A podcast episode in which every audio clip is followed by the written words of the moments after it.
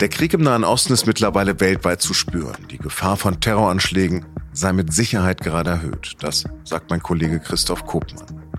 Der Redakteur des SZ Politikressorts schreibt über innere Sicherheit, Extremismus und Cybersicherheit.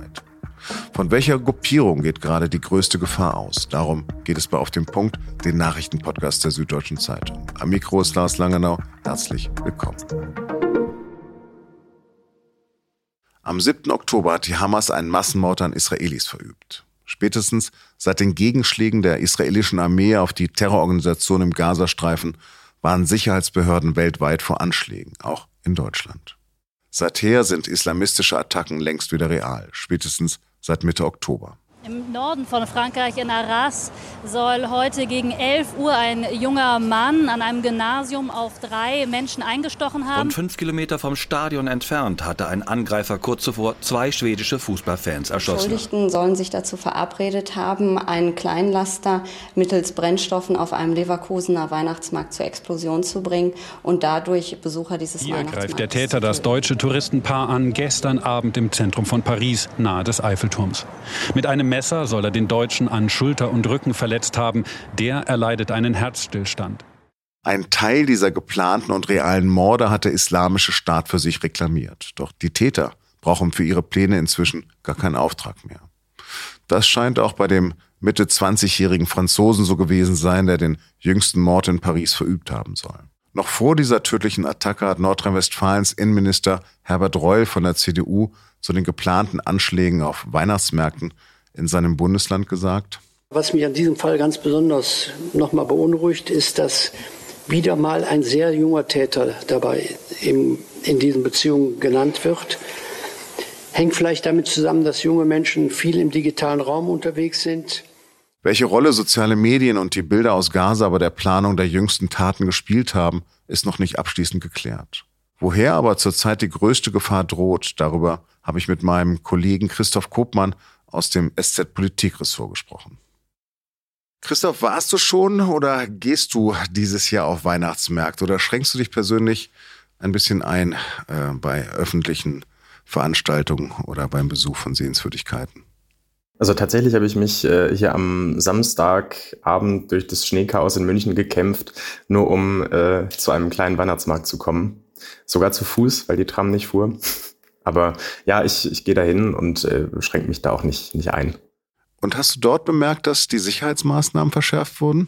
Hm, in dem Fall wäre es mir tatsächlich nicht aufgefallen. Aber ich bin Ende letzter Woche mal hier in München über den großen Weihnachtsmarkt am Marienplatz gelaufen und da finde ich es schon auffällig, dass auch viel Polizei unterwegs ist, uniformiert und schwer bewaffnet und dass alles drumherum sozusagen abgesperrt ist, dass da keiner drauf fahren kann. Viel Polizei gibt es ja auch in Paris und trotzdem ist es dort am Samstagabend zu einem tragischen Vorfall gekommen. Dort, hat, dort wurde nämlich ein junger Deutscher von einem Islamisten wohl erstochen. Wie groß siehst du denn die Terrorgefahr von dieser Seite gerade? Also die Gefahr ist mit Sicherheit äh, gerade erhöht, höher als das vielleicht vor ein paar Monaten noch gewesen ist. Der Verfassungsschutz hat auch äh, vergangene Woche erst gewarnt davor, dass der Nahostkrieg, das, was da in Gaza und in Israel passiert, sich auch in Deutschland oder in Europa äußern kann, eben unter anderem durch erhöhte Terrorgefahr. Also das ist eindeutig zurückzuführen auf diesen Nahostkrieg. Das sagen uns zumindest äh, die Sicherheitsbehörden, dass ähm, dieser Nahostkrieg mit all den Bildern, die da zu sehen sind, mit all den schrecklichen Dingen, die dort passieren, mit den vielen tausend Menschen, die dort sterben, ein wahnsinnig hohes Potenzial hat, auch hier in Europa Menschen stark zu emotionalisieren und manche wenige dann vielleicht auch zu radikalisieren, die aus Wut über das, was beispielsweise palästinensischen Zivilisten dort zustößt, äh, sich dann bemüßigt fühlen, in irgendeiner Weise Rache zu nehmen. Und das hat auch der Attentäter von Paris wohl in seiner Vernehmung so gesagt, dass Frankreich in dem Fall äh, ein Komplize Israels sei und der deshalb diese Tat begangen habe. Gibt es denn einen Unterschied zwischen Frankreich und Deutschland oder glaubst du, dass die Gefahr gerade weltweit erhöht ist? Also ich würde sagen, man muss, man muss schon feststellen, dass die Gefahr weltweit gerade erhöht ist dadurch. Aber natürlich gibt es Unterschiede zwischen Frankreich und Deutschland. In Deutschland haben die Behörden 500 Personen im Blick, die sie als Gefährder werten, als islamistische Gefährder, denen sie einen Anschlag zutrauen. Äh, in Frankreich gibt es eine entsprechende Datei, die, würde ich sagen, grob vergleichbar ist. Und da sind 5000 Menschen gerade gelistet. Also da ist einfach das Personenpotenzial, heißt das im Verfassungsschutz immer, äh, schlicht höher. Über welche Gruppierung reden wir denn eigentlich, wenn wir gerade über die islamistische Gefahr reden? Islamischer Staat, Al-Qaida, Hisbollah, Hamas? Es ist eine total diffuse Mischung, würde ich sagen. Also wenn man das mal vergleicht mit der Hochphase des islamistischen Extremismus und Terrorismus, so 2015, 16, 17, da war es relativ eindeutig, in den meisten Fällen, wenn Anschläge angedroht oder ausgeführt wurden, der islamische Staat, der dahinter steckte.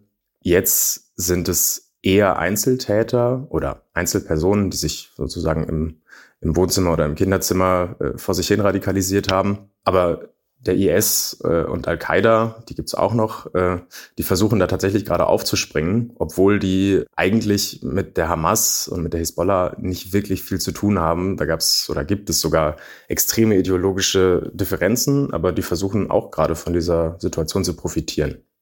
Aber gibt es denn schon Aufrufe von dieser Seite? Tatsächlich ja. Also vor wenigen Wochen haben der IS und Al-Qaida ihre Anhänger aufgerufen, äh, weltweit gewissermaßen Rache zu nehmen äh, für das, was den Palästinensern in Gazastreifen zustößt. Überall kann ja die Polizei nicht sein, aber wie kann denn besserer Schutz aussehen oder wie können deutsche Behörden auch mit der Flut von Bildern und Propaganda in sozialen Medien umgehen? Nach allem, was wir so mitbekommen, sind wir in Deutschland schon relativ gut geschützt und gut aufgestellt, was den physischen Schutz zum Beispiel von Weihnachtsmärkten angeht, mit Pollern und Lkw-Sperren und so und auch mit Polizeipräsenz, mit Kameras. Man kann allerdings ja auch am Ende nicht alles immer im Blick haben und nicht alles verhindern. Das äh, wird sich in einer freiheitlichen Gesellschaft so nicht einrichten lassen, wenn wir eben nicht den totalen Überwachungsstaat haben wollen. Und die Behörden haben auch das, was im Netz passiert, soweit würde ich sagen, okay im Blick. Da geht allerdings tatsächlich noch einiges mehr.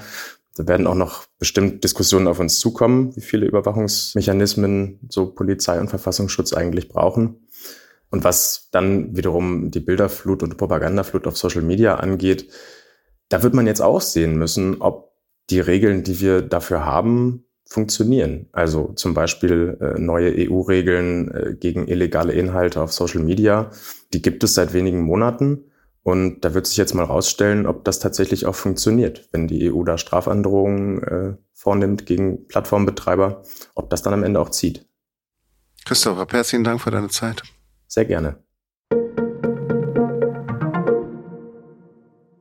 Seit dem Ende der Waffenruhe zwischen der Hamas und Israel gehen die Kämpfe weiter. Israels Armee hat nach eigenen Angaben in der Nacht zum Montag 200 Ziele der islamistischen Hamas im gesamten Gazastreifen angegriffen. Vor allem das unterirdische Tunnelsystem steht unter Beschuss. Nach Angaben der Hamas sind seit Beginn des Krieges fast 16.000 Menschen im Gazastreifen getötet worden. Die Angaben lassen sich nicht unabhängig überprüfen. Die Ampelparteien ringen derzeit um den Haushalt für das kommende Jahr. Für Finanzminister Christian Lindner sind dabei die Einhaltung der Schuldenbremse und der Verzicht auf Steuererhöhungen rote Linien für eine weitere Regierungsbeteiligung der FDP. So hat er das in einem Interview mit The Pioneer gesagt. Bei diesen absoluten Grundüberzeugungen seiner Partei werde er nicht wackeln. Der Präsident der diesjährigen Weltklimakonferenz COP28, Sultan Ahmed Al-Jaber, hat sich gegen Berichte gewehrt, dass er wissenschaftliche Erkenntnisse zum Klimawandel nicht ernst nehmen würde. Al-Jaber hat das nun bestritten. Er ist als Gastgeber der Klimakonferenz auch in der Kritik, weil er gleichzeitig Chef des staatlichen Ölkonzerns ist.